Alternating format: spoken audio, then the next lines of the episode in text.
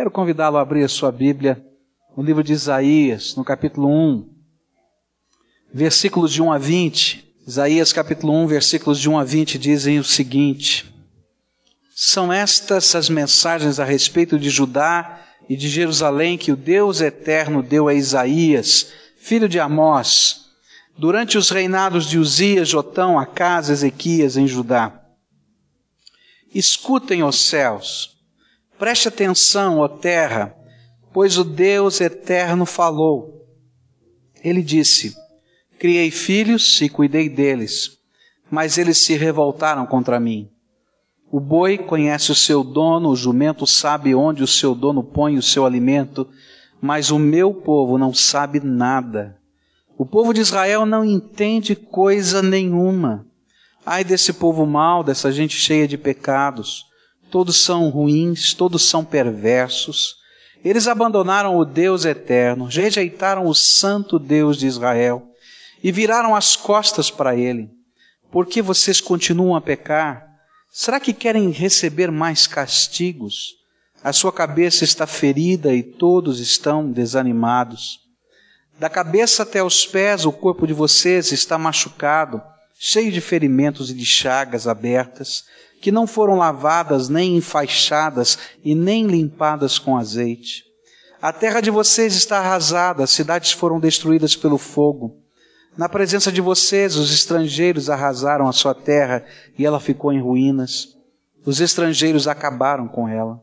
Só ficou Jerusalém como se fosse uma barraca de vigia numa plantação de uvas, como uma cabana numa plantação de pepinos, ou como uma cidade cercada pelos inimigos. Se o Eterno, Todo-Poderoso, não tivesse deixado que alguns de nós vivêssemos, seríamos agora como a cidade de Sodoma e estaríamos destruídos como Gomorra. Autoridades de Jerusalém, escutem o que o Deus Eterno está dizendo. Moradores da cidade, deem atenção ao ensinamento do nosso Deus. O Deus eterno diz: Eu não quero todos esses sacrifícios que vocês me oferecem. Estou farto de bodes e de animais gordos queimados no altar. Estou enjoado do sangue de touros novos. Não quero mais carneiros nem cabritos. Quando vocês vêm até a minha presença, quem foi que pediu todo esse corre-corre nos pátios do meu templo?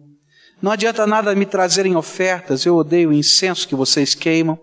Não suporto as festas de lua nova, os sábados e as outras festas religiosas, pois os pecados de vocês estragam tudo isso. As festas da lua nova e os outros dias santos me enchem de nojo. Já estou cansado de suportá-los. Quando vocês levantarem as mãos para orar, eu não olharei para vocês. Ainda que orem muito, eu não os ouvirei pois os crimes mancharam as mãos de vocês. Lavem-se, purifiquem-se. Não quero mais ver as suas maldades. Parem de fazer o que é mal e aprendam a fazer o que é bom. Tratem os outros com justiça, socorram os que são explorados, defendam os direitos dos órfãos e protejam as viúvas. O Deus eterno diz: venham cá, vamos discutir esse assunto. Os seus pecados os deixaram manchados de vermelho, manchados de vermelho escuro, mas eu os lavarei, e vocês ficarão brancos como a neve, brancos como a lã.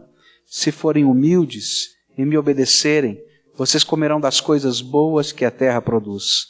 Mas se forem rebeldes e desobedientes, serão mortos na guerra. Eu, o Deus eterno, falei. A mensagem desse texto ela é tremendamente séria. E é interessante como Deus trabalha no nosso coração, é, viajando lá pela Europa. A gente passou por tantas igrejas. E era interessante que as igrejas não eram mais lugar de adoração. Elas eram museus. Museus da arte sacra. Museus dos nomes mais importantes da cultura ocidental. E de repente, estas coisas foram lá mexendo com o coração da gente. E isso não acontece só com igrejas católicas. Muitas igrejas evangélicas, verdadeiros museus. E à medida que eu estudava esse texto, aquelas cenas vinham na minha cabeça. Me faziam lembrar o que Deus estava dizendo.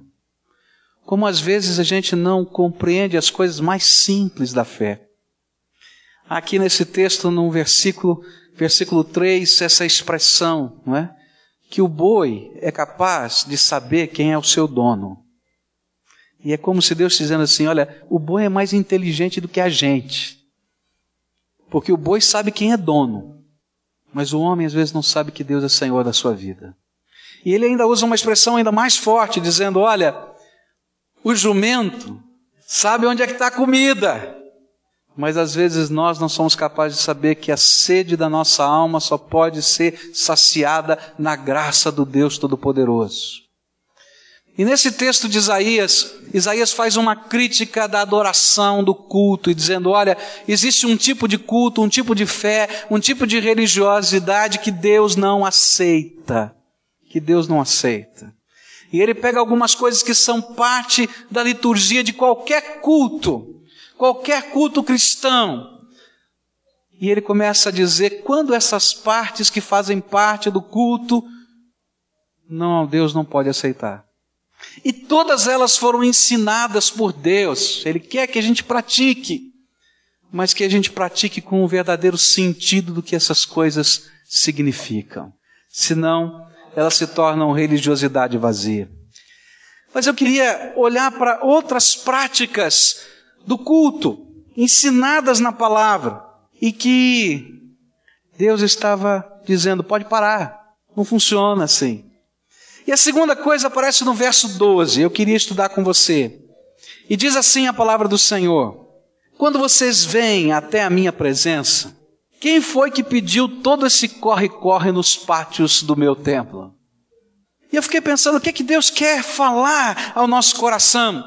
É que existem momentos em que Deus olha para o nosso serviço e Ele diz: Não tenho prazer no teu serviço, na oferta do teu serviço a mim.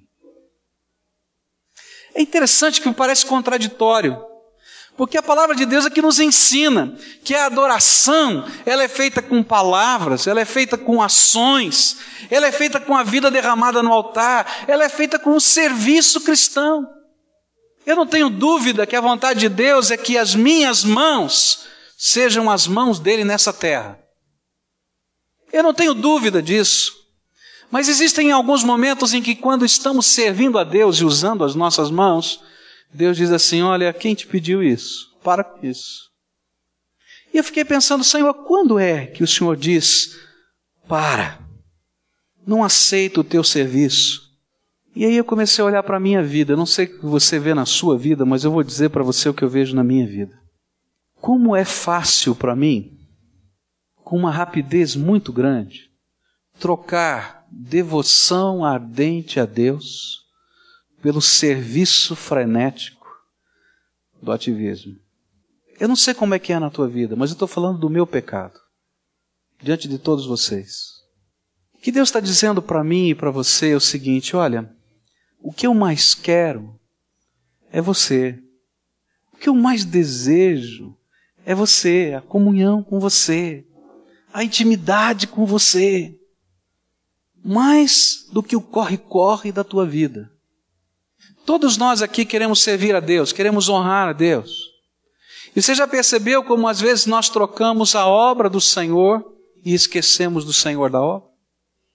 E como de repente nós nos tornamos tremendamente envolvidos com tantas coisas e extremamente distantes do Deus que nos ensinou todas essas coisas? Fazemos, realizamos, erigimos memoriais, nossas mãos trabalharam, mas o coração às vezes se afasta para longe de Deus. Isaías, no capítulo 29, verso 3, 13, apresenta um lamento de Deus, que tem muito a ver com esse texto que diz assim: Com seus lábios me louvam, mas o seu coração se afasta para longe de mim. E eu poderia dizer: olha, com as mãos servem, mas o coração está tão distante do Deus Todo-Poderoso. Apesar desse respeito profundo a Deus, às vezes nós estamos tão longe de Deus. E às vezes estamos correndo para um lado para o outro, fazendo tantas coisas, tantas coisas, e perdemos a melhor parte. Há um momento que Deus diz para o meu trabalho, Pascoal, Quem te pediu todo esse corre-corre? Eu me lembro de uma ocasião que eu estava tão cansado, tão exausto, e de repente apareceu um problema, né? Mais um daqueles, né? Pastor, tem que resolver, tem que fazer. E eu me lembro que já era quase meia-noite quando o telefone tocou, e aí me deu um desânimo tão grande. Eu disse: Ah, como é que eu posso fazer agora? Meia-noite, amanhã eu tenho isso, tenho aquilo, como é que vai ser? De repente o Espírito Santo falou assim: Por que, que você não gasta uma hora comigo e veja o que eu faço? Eu me lembro que eu fiquei tão envergonhado e disse assim: Deus, tenha misericórdia desse teu servo, porque o Senhor tem que implorar uma hora do meu tempo de oração e de busca do Senhor, no meio da correria da minha vida, e eu sou pastor, de tempo integral. E coisa tremenda foi que no outro dia, antes das oito horas da manhã, toda aquela problemática estava resolvida. Enquanto eu dormi no meio da noite, o poder de Deus se manifestou na minha fraqueza. Há um tempo que Deus diz assim: para com esse corre-corre. Quem te pediu tudo isso? Não é isso que eu quero. O que eu quero é o teu coração derramado na minha presença. O que eu quero é uma adoração de alguém que me ama e que me vê como o mais importante e que deixa as outras coisas de lado. Que a minha alma e a tua estejam ligadas no poder e no amor. Por isso o Senhor Jesus disse: Olha, tem duas coisas que vocês cometem e fazem errado. Jesus disse em Marcos 12, 24: Como vocês estão errados, não conhecendo nem as Escrituras sagradas e nem o poder de Deus.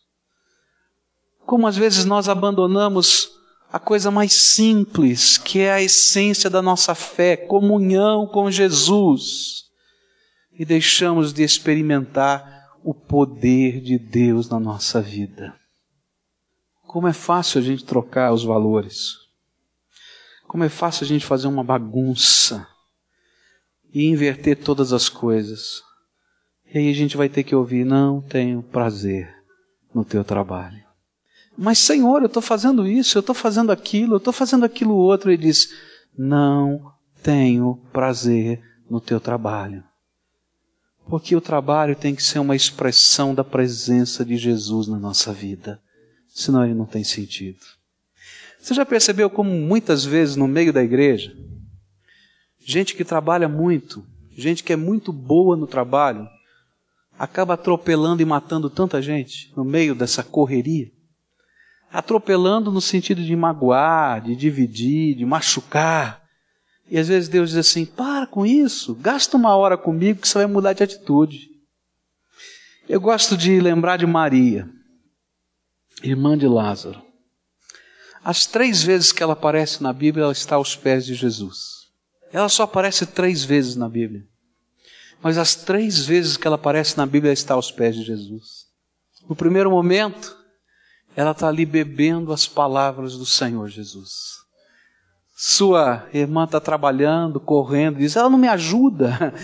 E Jesus diz assim: ela escolheu a melhor parte. Ninguém vai roubar a melhor parte. Fica aqui bebendo da palavra. Alimenta a tua alma.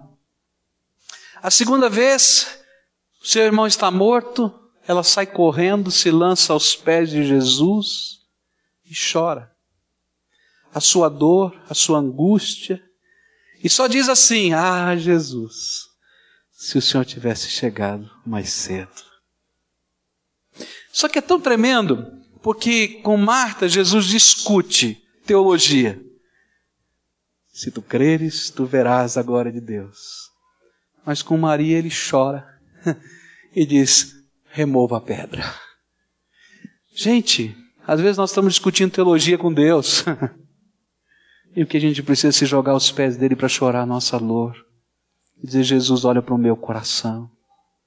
E a terceira vez que ela aparece na Bíblia, é tremendo. Jesus vai visitá-lo depois da ressurreição do seu irmão Lázaro.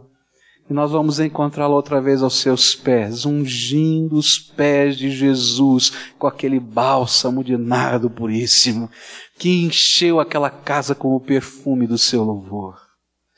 Há momentos que Deus diz para mim, Pascoal, quem te pediu todo esse corre-corre? A verdadeira fé tem que mudar a nossa vida. A nossa vida foi treinada de tal maneira a que a gente trabalhe, trabalhe, trabalhe, corra, corra, corra, faça, faça, faça. Eu fui treinado assim, você foi treinado assim. Mas a minha verdadeira fé tem que mudar o meu coração, a minha alma. E eu tenho que trabalhar e essas mãos têm que servir ao Senhor, sim, é verdade. Mas antes, o meu coração tem que se quedar aos pés de Jesus.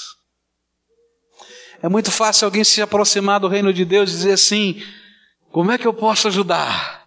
O que, que eu posso fazer? Aleluia, graças a Deus, que você sirva ao Senhor. Mas antes, dobra o teu coração para Jesus ser Senhor da tua vida. Você que já é crente velho, né? Alguns são cascudos já, né? Já passaram por tanto, já está meio cascudo, né? Sirva o Senhor de todo o seu coração. Mas não esqueça o principal, que o teu coração esteja derramado na presença do Senhor. E se alguém te encontrar servindo, que encontre as suas mãos servindo ao Senhor, mas a tua atitude de alma e de vida que é dada aos pés de Jesus.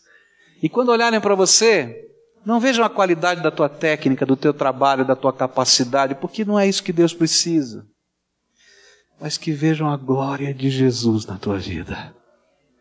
Passando pela técnica, pelo trabalho, por todas as coisas. Porque menos do que isso, vai ser um corre-corre que Deus diz: quem pediu isso para você? Quando eu entrego a minha vida ao Senhor e a minha alma se queda aos pés dele, as minhas mãos são as mãos de Deus nessa terra. Mas quando eu não me entrego ao Senhor dessa maneira, as minhas mãos continuam sendo as minhas mãos, fazendo aquilo que eu penso que Deus quer, mas do meu jeito. E não funciona. E aí a gente se magoa e magoa a gente. Magoa outras pessoas. Isso dói. E aí a gente sai dizendo: tá vendo essa igreja? Tá vendo esse pastor? Tá vendo esse maestro? Tá vendo esse negócio? Tá vendo esse culto? Porque a gente não entendeu nada.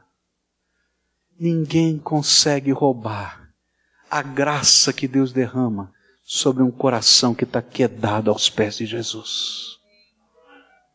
A terceira coisa que esse texto me ensina tem a ver com o culto, com a celebração, com esse ajuntamento gostoso. E aparece nos versículos 13 e 14.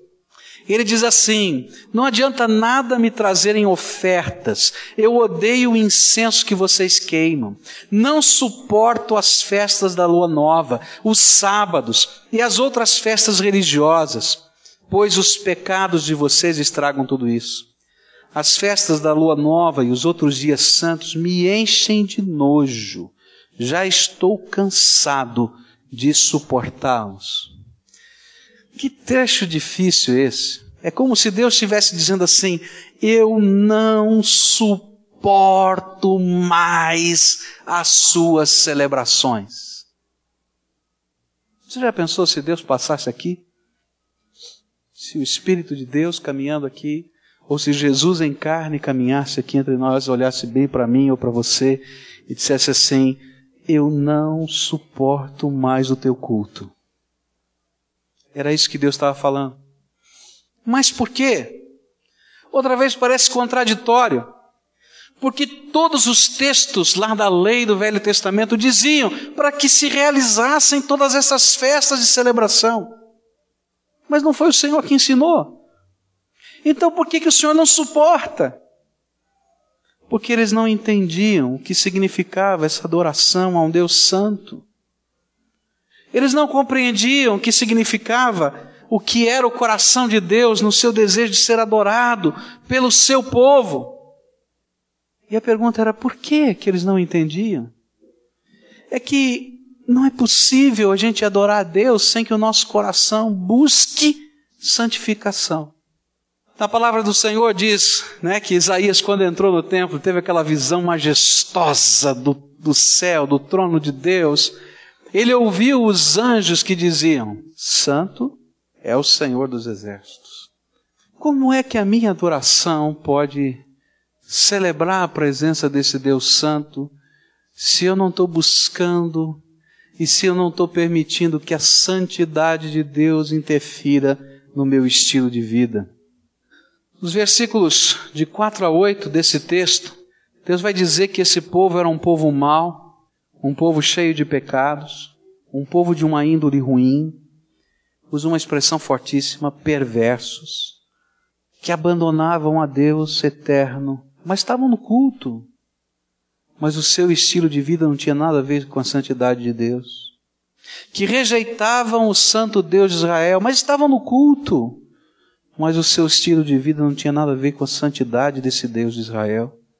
Que viraram as costas para ele, mas eles estavam no culto mas no seu dia a dia viravam as costas para todos os verdades e preceitos de Deus. E a pergunta era: por que vocês continuam a pecar? E aí, a partir do verso 5 em diante, ele vai dizer: olha, vocês não estão vendo a vida de vocês? Não está vendo a confusão que está a vida? Não está vendo a desgraceira que vai por aí? Para com isso! Uma vez nós estávamos no culto de quarta-feira, aqui na igreja, e uma irmã toda semana me procurava para orar por um determinado assunto. E eu estava lá e orando por ela. Chegava, ela terminava o culto e dizia, pastor, ora de novo por mim, por esse assunto, por aquilo. E a gente começou e oramos, e foi assim alguns meses. Aí um determinado dia o Espírito Santo de Deus me incomodou profundamente. E dentro daquele assunto que estava vivendo, que estava acontecendo, eu perguntei a ela, mas minha filha, me diz uma coisa. Como é que é a tua vida? Como é que é esse teu relacionamento com essa pessoa? Como é que vocês vivem? E ela começou a falar do seu estilo de vida, que não tinha nada a ver com a palavra de Deus. Aí eu disse assim para ela, querida, me perdoe, mas eu não vou orar mais por esse assunto. Disse, mas como, pastor? O senhor não vai orar por mim? Falei, não, porque Deus não abençoa pecado. Como é que Deus pode abençoar o mau intento, o plano maléfico, a maldade que nosso coração determinou, as atitudes que não têm nada a ver com o reino dele. Se ele abençoasse, ele seria incoerente com a sua santidade. Muitas vezes nós estamos na presença de Deus e adorando a Deus, mas não estamos entendendo que a nossa adoração tem que mexer com a nossa vida. Às vezes nós estamos na presença de Deus dizendo: Senhor, olha, recebe o meu louvor, é a minha adoração mas nós não queremos deixar o Espírito Santo nos convencer de que temos pecado nisso naquilo. E não queremos deixar que o Espírito Santo nos faça voltar para restituir aquilo que precisa ser restituído. Voltar para consertar o que foi quebrado. Voltar para pedir perdão para as pessoas que nós magoamos. Não, Senhor, já tem meu negócio contigo, está resolvido, está coisa nenhuma. Porque a palavra de Deus diz que primeiro eu deixo lá e volto para resolver, depois eu volto aqui. Nós não entendemos o que significa arrependimento. A palavra de Deus diz que o perdão dos pecados é um ato da graça de Deus pelo sangue de Jesus, mas que nasce também no nosso coração arrependido, que quer ser consertado pela graça. E ser consertado pela graça da meia volta. É a gente parar do lugar e da maneira que a gente está vivendo, dizer: Não, Senhor, não posso mais viver assim porque não é coerente com o Senhor e com a tua palavra na minha vida. E aí a gente dá a meia volta e pela graça de Deus a gente consegue dar essa meia volta, porque se dependesse só da gente a gente não faria. E aí a gente começa a caminhar no trilho que Deus tem para nós. Como é que Deus pode abençoar? E como é que Deus pode aceitar um culto que não procede de uma vida santa? Há uma cena tremenda para mim no livro de Ezequiel, onde está o povo reunido na casa de Ezequiel, o profeta, buscando uma bênção de Deus. Dizem, profeta, nós viemos aqui para orar junto com você. E nós queríamos saber os propósitos de Deus e as bênçãos de Deus para a nossa vida. Está lá em Ezequiel capítulo 8. E o Espírito Santo de Deus toma Ezequiel, o seu poder, e o arrebata em espírito. E Deus diz assim: Vem cá comigo, Ezequiel, eu vou te levar você lá no templo, lá no lugar onde eles me adoram, lá no lugar onde eles me cultuam. E olha só o que está acontecendo aqui nesse templo. Ele começa a olhar e lá no lugar do altar de Deus tem um poste ídolo. Haviam pequenos prostíbulos, onde sacerdotisas cultuais estavam ali dormindo com pessoas para que eles fossem abençoados. E de repente ele entra num lugar no mais sagrado. E ele diz assim: "Tá vendo essa sala fechada? Tá vendo esse quarto trancado? Faz um buraco nessa parede." E aí o profeta naquela visão faz um buraco na parede, e ele começa a ver todo aquele povo que está na sala dele. E ele diz assim: "E vi abominações que não posso falar." Quando eu estou na presença de Deus cantando e celebrando, o Espírito de Deus abre um buraco na parede do meu coração. O que é que Deus está vendo no teu coração? Como é que Deus pode receber o culto de nós, nós que nos dizemos cristãos, mas que somos mentirosos contumazes, nós que extorquimos coisas de pessoas, nós que somos adúlteros, alguns que cometem incesto. A gente fala assim, é retórica, não é retórica não. Quantas vezes no gabinete pastoral eu já tratei desses assuntos, inclusive incesto. Filhos molestados pelos seus pais. Nós que pensamos em fazer aborto, porque não queremos essa criança que está no ventre, que veio nessa ou naquela hora. Nós que compactuamos com a injustiça, e aqui eu podia fazer essa lista muito maior. Mas o resumo disso é nós que temos um estilo de vida incompatível com o Deus que nos salva.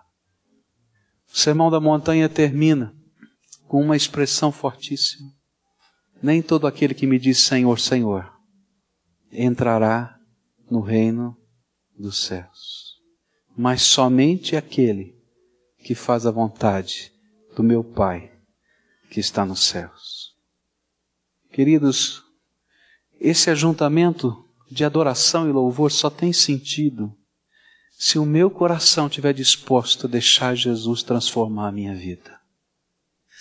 Fazer parte de um culto religioso só tem sentido se a minha fé, focada em Jesus como o meu redentor amado, permitir que Jesus, com o seu poder, me liberte desse pecado que eu não consigo me libertar.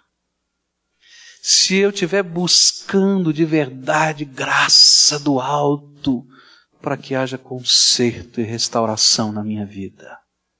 Senão, nós vamos fazer um grande ajuntamento, uma grande celebração, uma primorosa reunião, que Deus vai ouvir do céu dizer assim: não suporto. Ou como diz o verso 14, tenho nojo. Mas eu gosto da maneira como Deus trabalha. Porque quando eu olho para esse texto e eu fico dizendo, Senhor, quem pode te adorar? Se o Senhor abre o quarto escuro do nosso coração, quem pode te adorar? E aí então os versículos 18, 19 e 20 diz assim: O Deus eterno diz: Vem cá. Como eu gosto dessa expressão. Venham cá, chega perto. Vamos discutir esse assunto. É verdade, os seus pecados deixaram vocês manchados de vermelho, de vermelho escuro. Mas se vocês deixarem, eu vou lavar vocês. E vocês ficarão brancos como a neve, brancos como a lã. E ele coloca um C. Se forem humildes. Sabe o que significa isso?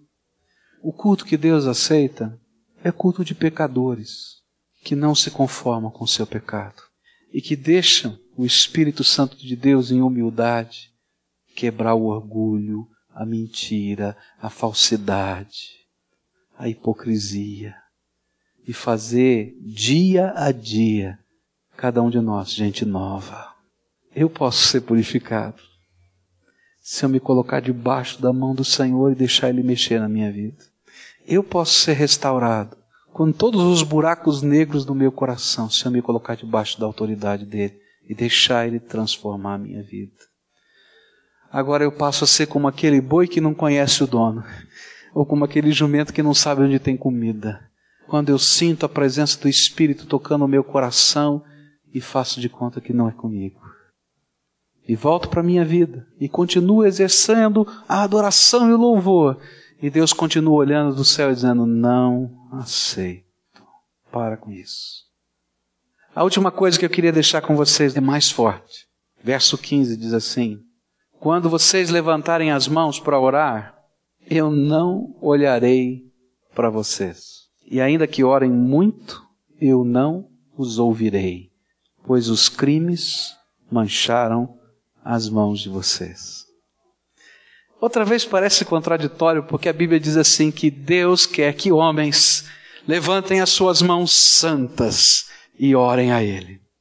A palavra de Deus nos Salmos nos diz do levantar das mãos da adoração. E muitos de nós não entendemos o que é que significa esse negócio. Sabe o que quer dizer esse negócio de levantar a mão? Não é um gesto litúrgico, oh Deus, ah, estou aqui. Naquele costume antigo, lá do Velho Testamento, os homens levantavam as suas mãos e diziam: Senhor, pode olhar na minha mão, já foi lavada pela tua graça, está limpa. E ele está dizendo assim: olha, mesmo que vocês levantem as mãos, não, porque não está limpo. E aí eu começo a olhar para a palavra de Deus e fico pensando: o que, que o Senhor queria dizer com isso? Qual é o significado? Dessa oração. O que, que a gente precisa viver ou fazer? E aí o versículo 16 e 17 vai me ajudar a entender esse texto, que vai dizer assim: lavem-se, purifiquem-se, não quero mais ver as suas maldades, parem de fazer o que é mal, aprendam a fazer o que é bom, tratem os outros com justiça, socorram os que são explorados, defendam os direitos dos órfãos, protejam as viúvas. E aí a gente diz assim: mas Senhor, o Senhor não falou agora há pouco? Que o Senhor não queria o corre, corre mais. Não, aí eu começo a entender o que é a verdadeira fé. Quando o meu coração se derrama na presença de Deus e eu deixo Deus transformar a minha vida, eu começo a entender o sentido do porquê eu existo. Para que que você existe?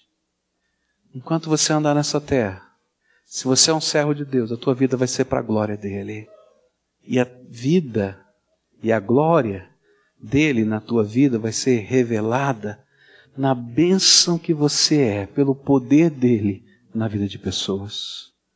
E de repente, a gente começa a entender o que o Senhor quer conosco. Às vezes a nossa piedade, a nossa adoração, o nosso culto é tão egoísta, gente. Você já parou para pensar na oração que você faz? Você já percebeu como a gente ora olhando para o umbigo? Não, não é a posição, não, né? É aquela ideia de estar tá olhando só para a gente mesmo. Ah, Senhor, tu sabes como é que está a minha conta bancária. E às vezes a gente não entende o que é a verdadeira oração, o que é o jejum, o que é a busca da presença de Deus. Por exemplo, a palavra de Deus vai ensinar o sentido do verdadeiro jejum para Deus. Olha só o que a palavra de Deus diz lá em Isaías 58, versículos de 5 a 10. Ele diz assim: o que, que eu quero que vocês façam nos dias de jejum? Será que eu desejo que vocês passem fome? Que se curvem como um bambu? Que vistam sacos de pano grosseiro e se deitem em cima de cinzas? É isso que vocês chamam de jejum? Acham que um dia de jejum assim me agrada? Não é esse o jejum que eu quero. Eu quero que soltem aqueles que foram presos injustamente que tirem de cima deles o peso que os faz sofrer, que ponham em liberdade os que estão sendo oprimidos, que acabem com todo tipo de escravidão.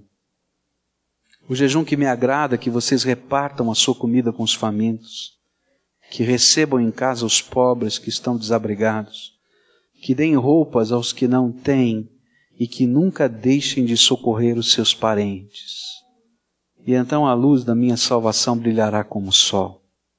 E logo vocês todos ficarão curados. E o seu Salvador os guiará. E a presença do Deus eterno os protegerá por todos os lados. Quando vocês gritarem pedindo socorro, eu os atenderei. Pedirão a minha ajuda e eu direi: Estou aqui e se acabarem com todo tipo de exploração, com todas as ameaças e xingamentos, e se derem de comer aos famintos, e socorrerem os necessitados, a luz da minha salvação brilhará, e a escuridão em que vocês vivem ficará igual à luz do meio-dia. Outra vez a gente diz, mas não foi o Senhor que ensinou esse negócio de jejum, não está na Bíblia. Tá. E aqui vem a grande lição desse texto todo. Se a minha fé é a mera prática de uma liturgia, Deus rejeita.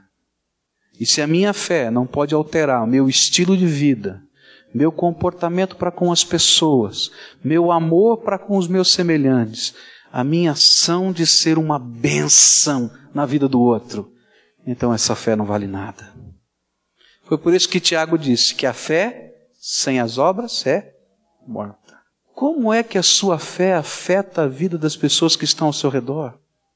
Como é que a fé que vivemos e professamos nessa igreja afeta essa cidade? Qual é a benção que levamos? Quantos são os aflitos que você conhece que a sua mão se estendeu para abençoar? Sabe que muitas vezes a pregação do Evangelho tem que ser pregada, tem que ser falada. Você já ouviu pregar tantas vezes a respeito disso. Mas você sabe que muitas vezes a nossa pregação é arregaçar as mangas e lavar uma louça de um vizinho que está doente. Sabe que muitas vezes a nossa pregação é a gente socorrer alguém que está em angústia. É a gente pegar, olhar lá para o rancho ou para a compra de mês que eu fiz e dizer, sabe, tem tanto aqui e eu posso separar isso, isso, isso, isso e posso dividir com alguém. E sabe, não porque isso é uma obrigação, ou porque alguém pediu, ou porque faz parte da campanha contra isso ou contra aquilo, mas simplesmente porque a minha fé e o meu amor a Jesus me fazem ter compaixão. A minha vida de oração é algo que Deus quer, mas a minha vida de oração tem que me fazer ser alguém que seja bênção, que reparta, que divide, que não admite a injustiça, que não admite a exploração. Alguém que sonha e trabalha para que aqueles que estão ao seu redor sejam abençoados. Alguém que olha, quem sabe, para sua empregada doméstica e diz assim: como é que eu posso ajudar essa pessoa a ter uma casa, um cantinho nessa terra? É louco, né, pastor? É, mas esse é o tipo de loucura que Deus abençoa. Alguém que se preocupa e nessa preocupação a graça de Deus se manifesta. E milagres acontecem. Se a minha fé não é capaz de afetar o meu estilo de vida, alguma coisa está errada. Eu estava lendo um livro nesses dias e quero terminar com essa ilustração.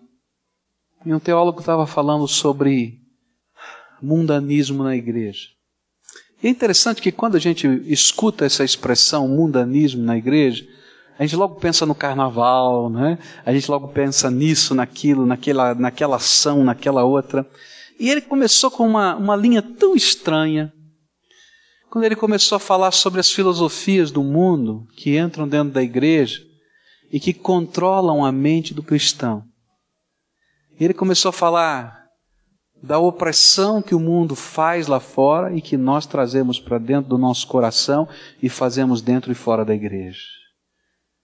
E ele falou uma coisa tão interessante. Ele disse assim: olha, num país da América Central, 60% da população se tornou evangélica. E ele então faz a seguinte crítica: mas o mundo daquele país e o estilo de vida daquelas pessoas não mudou. De que valeu então? Nós estamos orando para que Deus faça um avivamento nessa terra. Nós estamos orando para que haja conversão, de que haja batismo, que haja tudo isso. Eu luto por isso e oro por isso, você sabe disso. Mas se a nossa fé não for capaz de mudar os valores da nossa sociedade, se a nossa conduta não for capaz de impactar as pessoas que estão ao nosso redor, tem alguma coisa errada.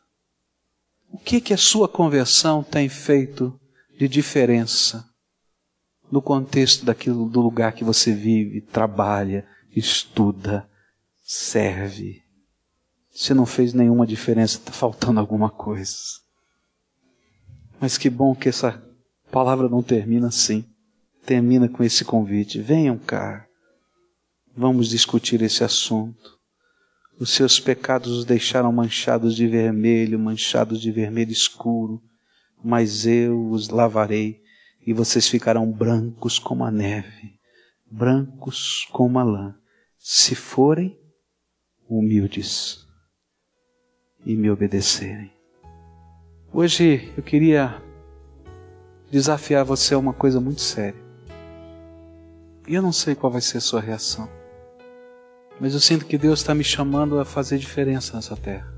E sinto que Deus está chamando você para fazer diferença. Sinto que Deus está chamando a nossa igreja para fazer diferença nessa terra. Deus quer que nós sejamos um tipo de gente que abale as estruturas dessa cidade. Gente que não fica somente enfurnada nessas quatro paredes, mas que são as mãos de Jesus nessa terra. Mas não são só as mãos, são o coração, são os olhos, são a boca e os pés.